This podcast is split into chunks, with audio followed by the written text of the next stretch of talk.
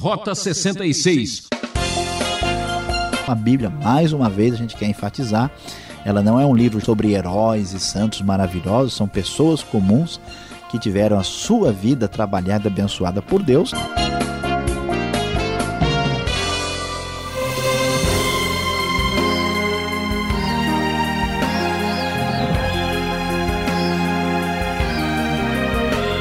Um toque de classe em seu rádio. É o programa Rota 66 chegando para segurar a audiência.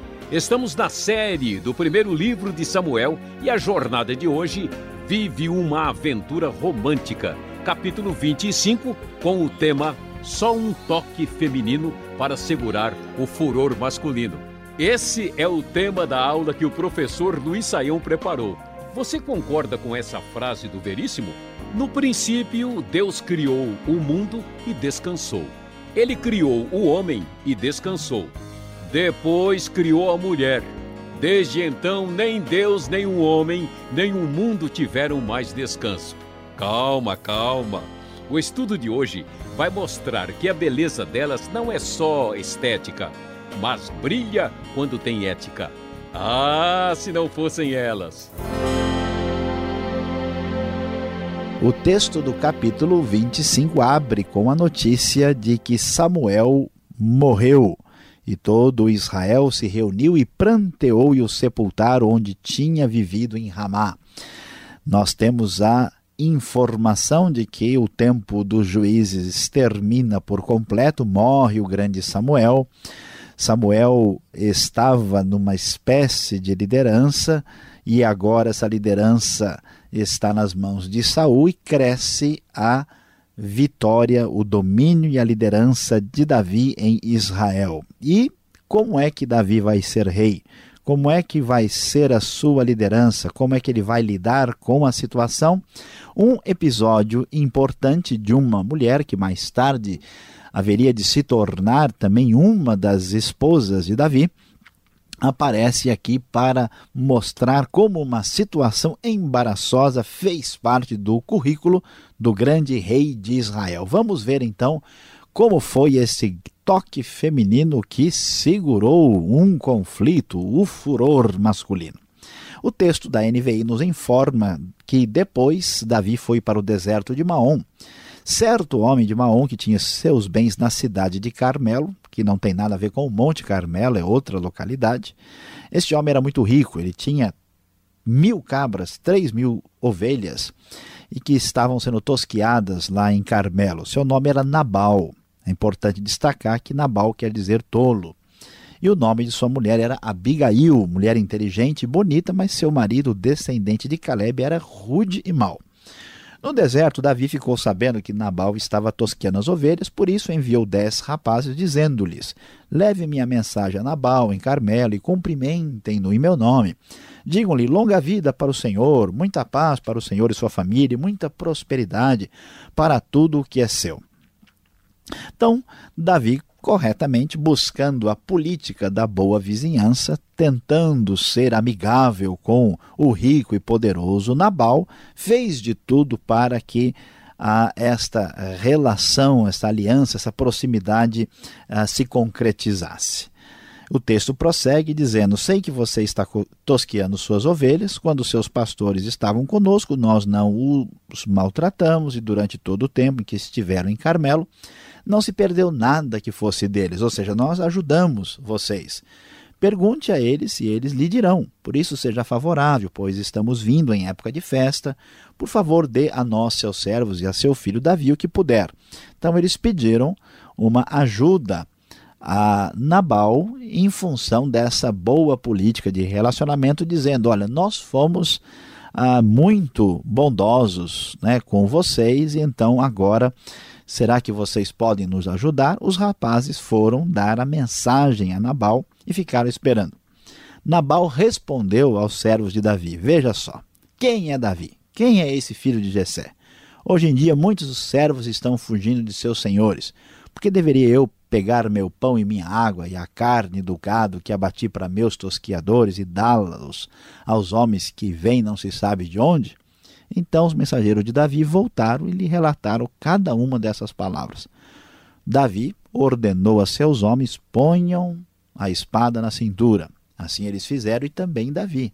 Cerca de 400 homens acompanharam Davi, enquanto 200 permaneceram com a bagagem. Então observem só que a coisa está ficando complicada.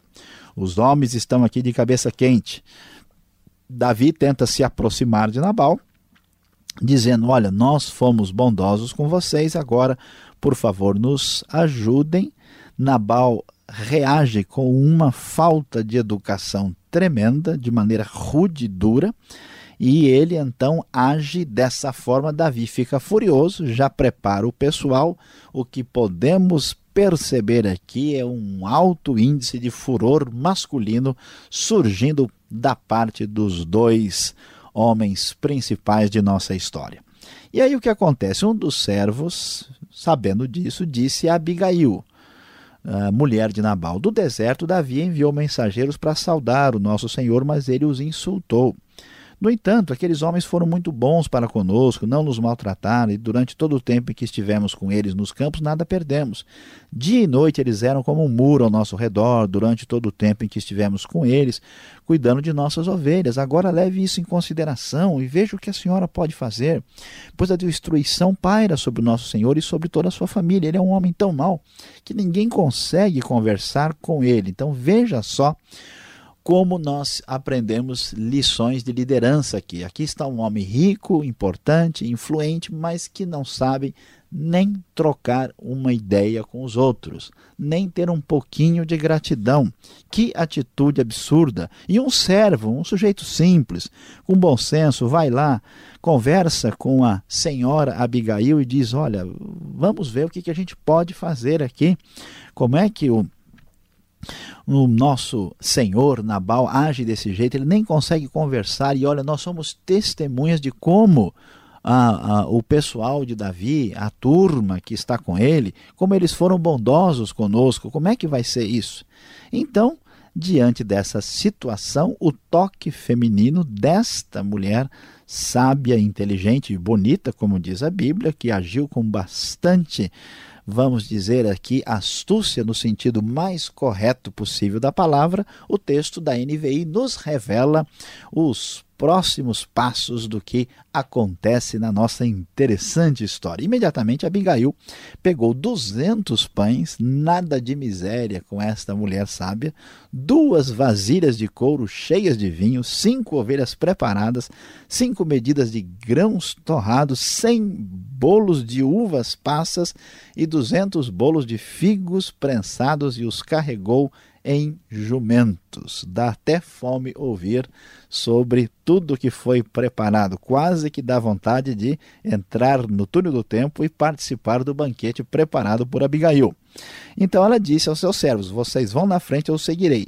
Ela, porém, nada disse a Nabal, seu marido, que era um homem carrancudo, irado e absolutamente ingrato. Enquanto ela ia montada num jumento, encoberta pela montanha, Davi e seus soldados estavam descendo em direção e ela os encontrou. Davi havia né, é, falado, ele dissera, de nada adiantou proteger os bens daquele homem no deserto para que nada se perdesse. Ele me pagou bem com mal. Davi está furioso, está querendo pagar na mesma moeda. E ele diz, furioso, que Deus castigue Davi e o faça com muita severidade, caso até de manhã eu deixe vivo um só do sexo masculino de todos os que pertencem a Nabal. Veja que situação complicada. Quando Abigail viu Davi, desceu depressa do jumento e prostrou-se perante Davi, rosto em terra. Ela caiu a seus pés e disse: Meu senhor, a culpa é toda minha. Por favor, permite que tua serva te fale, ouve o que ela tem a dizer. Meu senhor, não dês atenção àquele homem mau, Nabal. Ele é insensato conforme o significado do seu nome, e a insensatez o acompanha. Contudo, eu, tua serva, não vi os rapazes que meu senhor enviou. Agora, meu senhor, juro pelo nome do Senhor e por tua vida, que foi o Senhor que te impediu de derramar sangue e de te vingares com tuas próprias mãos, que teus inimigos e todos os que pretendem fazer-te mal sejam castigados como Nabal. E que este presente que essa tua serva trouxe ao meu senhor seja dado aos homens que te seguem. Esquece, eu te suplico, a ofensa de tua serva, pois o Senhor certamente fará um reino duradouro para ti, que travas os combates do Senhor, e em toda a tua vida nenhuma culpa se acha em ti.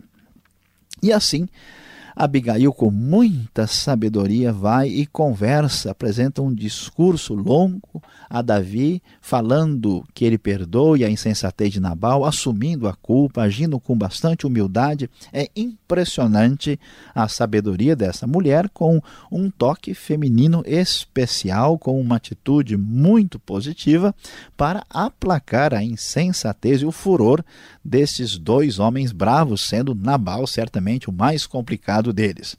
Davi então responde a Abigail e age de maneira correta. Bendito seja o Senhor, o Deus de Israel, que hoje enviou meu encontro. Seja você abençoada pelo seu bom senso e por evitar que hoje derrame sangue e me vingue com minhas próprias mãos. Que coisa boa! Davi tem marcha ré.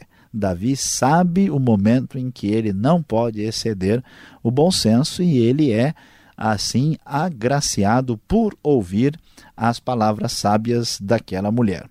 De outro modo, juro pelo nome do Senhor, o Deus de Israel, que evitou que eu lhe fizesse mal, que se você não tivesse vindo depressa encontrar-me, nenhum só do sexo masculino pertencente a Nabal teria sido deixado vivo ao romper do dia. Davi então aceita o pedido de Abigail, aceita tudo que ela trouxe e diz: Vá para sua casa em paz, ouvi o que você disse, atenderei o seu pedido. Quando Abigail volta para casa, quando ela chega para encontrar Nabal, aquele marido, aquele homem bravo e mau, ele estava dando um banquete em casa, um banquete especial, banquete de rei. Estava alegre, bêbado e ela nada lhe falou até o amanhecer. De manhã, quando Nabal estava sóbrio, diz o texto da nova versão internacional, sua mulher lhe contou tudo. E olha que coisa impressionante. A Bíblia diz que ele sofreu um ataque e ficou paralisado como uma pedra. O mal destrói-se a si mesmo. Cerca de dez dias depois, o Senhor feriu Nabal e ele morreu. Diante disso, Abigail, tendo ficado viúva, quando isso se definiu e se concretizou, a Bíblia então nos conta que Davi, sabendo disso, ele tomou Abigail como mulher, já que ela estava desimpedida, agora tendo ficado viúva. Sabendo que era uma mulher sábia, uma mulher que certamente era bastante abençoada por Deus, Davi enviou uma mensagem pedindo que ela se tornasse sua mulher, e então ah, os seus servos foram a Carmelo e disseram a Abigail: Davi nos mandou buscá-la para que seja sua mulher. Ela se levantou, inclinou-se rosto em terra e disse: Que está sua serva, pronta para servir e lavar os pés dos servos de meu senhor. E assim ela foi e se tornou uma das mulheres de Davi. Davi, na verdade, naqueles tempos antigos, quando a poligamia era tolerada, o texto nos fala do seu casamento, não só com Abigail, como também com Ainoã, e lembre-se que ele também havia sido casado com Mical, mulher de Davi, ah, que fora entregue por Saul a outro homem ah, depois do momento novo da sua vida de rejeição ao filho de Jessé. Então vemos aqui que Deus, na sua bondade, usou a sabedoria de Abigail. O toque feminino foi fundamental para segurar o furor masculino e evitar sangue. Deus, na sua graça, dirigiu para que isso acabasse num casamento com Abigail, ensinando mais uma vez Davi a caminhar na direção de uma liderança sábia e abençoada por Deus.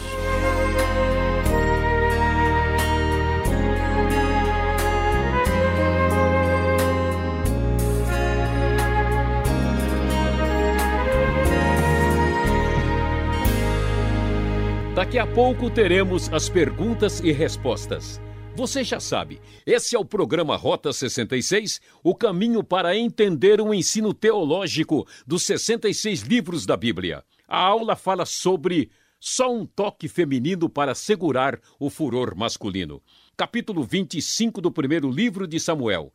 O Rota 66 tem produção e apresentação de Luiz Saião, redação Alberto Veríssimo e na locução El Beltrão, numa realização transmundial. Marque lá o endereço. Caixa Postal 18.113, CEP 04626-970 São Paulo, capital. correio eletrônico rota66 arroba transmundial.com.br. Não fique segurando o furor das dúvidas. Vamos às perguntas.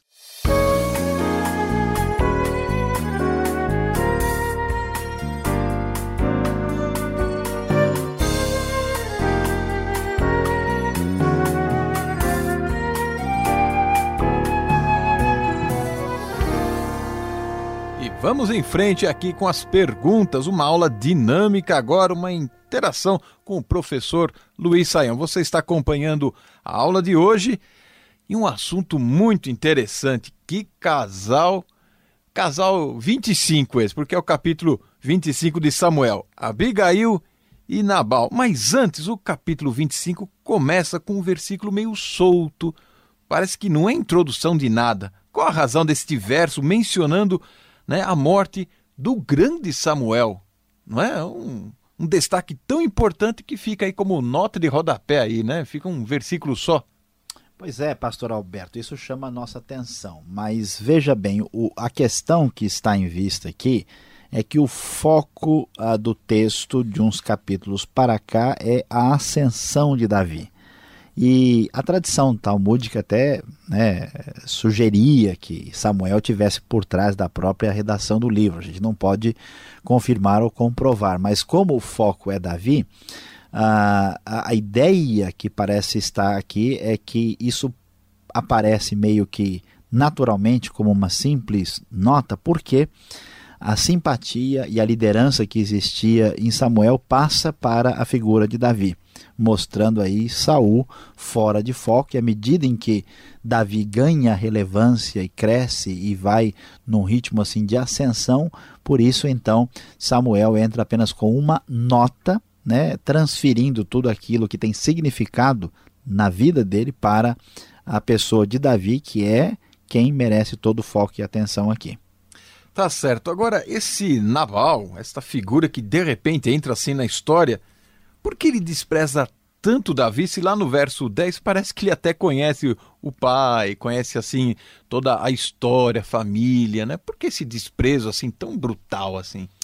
Pois é, é isso vai reforçar como o Nabal é completamente maluco. Né? É uma pessoa que não tem controle, é alguém dominado pela sua ira ele está aí concorrendo com Saul no texto de 1 Samuel. Né? E veja bem, a própria Abigail, quando faz aí o diálogo com Davi, ela mostra que ela tem todo o conhecimento. Davi é um, um herói nacional, né?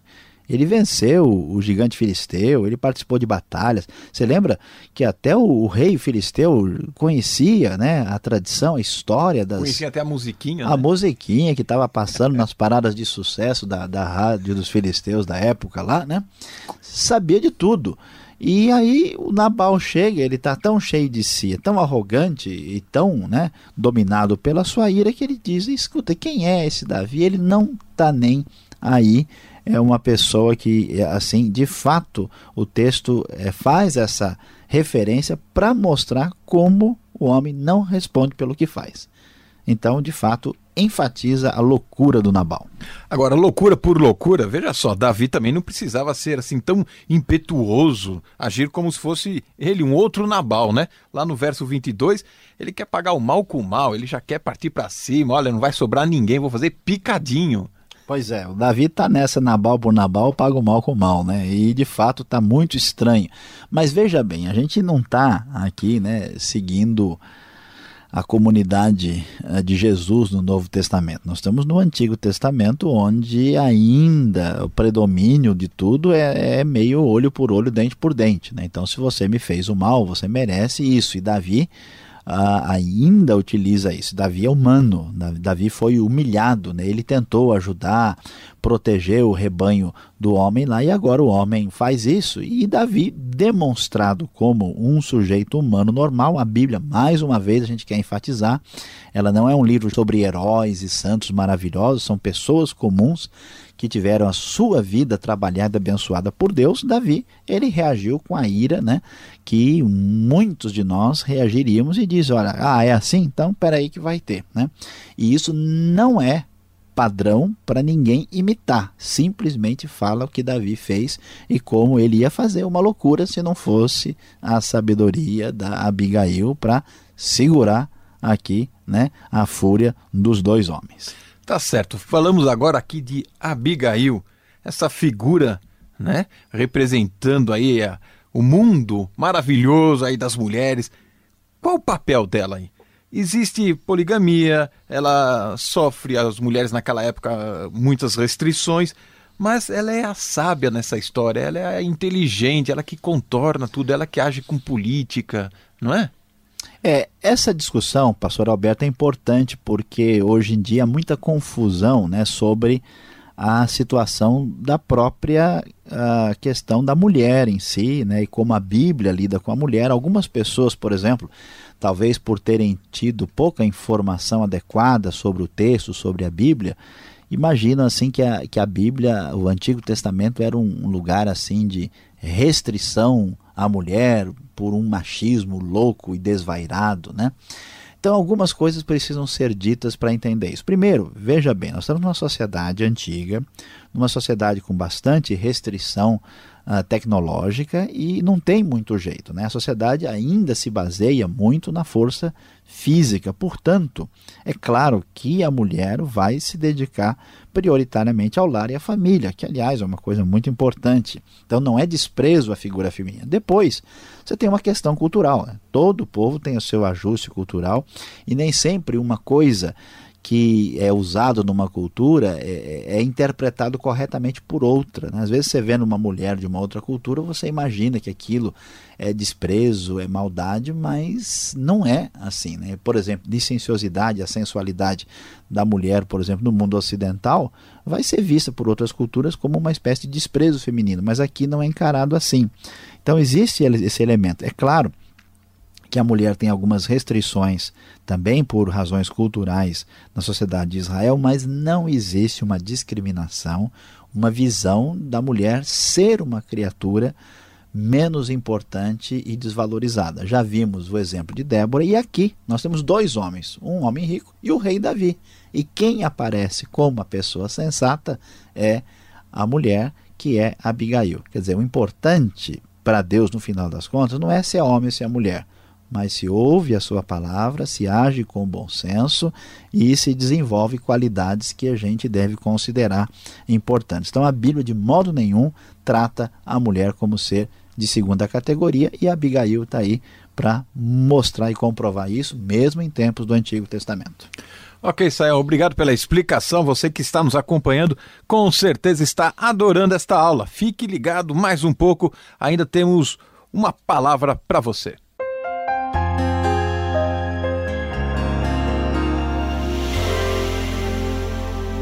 Hoje no Rota 66 você chegou conosco ao capítulo 25 do primeiro livro de Samuel, sim. E hoje nós vimos como a sabedoria de Abigail evitou um conflito e muito sangue que haveria de ser derramado. Sim, sim, só o toque feminino para segurar o furor masculino. Dois homens de cabeça quente, quase fazem bobagem se não fosse a atitude sábia e correta de Abigail. Muito bem. E aí, o que que homens e mulheres, todos nós devemos aprender com esse texto tão importante da Bíblia?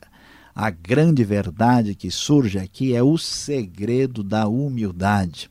Humildade, sim, uma grande arma para vencer as batalhas e guerras da vida no meio do conflito, no meio da confusão, como é que Abigail conseguiu convencer Davi dos seus exageros, do seu juramento impensado? Foi através da sua atitude muito humilde. Esse conceito também está no Novo Testamento, está nas palavras de Jesus. Lembre-se, pegue leve, não leve tudo a ferro e fogo, não tente resolver as coisas no calor aí da sua impaciência e da sua ira, saiba que vitórias se consegue quando se aprende o segredo da humildade. Rota 66 termina aqui prometendo voltar nessa emissora e horário para a continuação dessa série sensacional.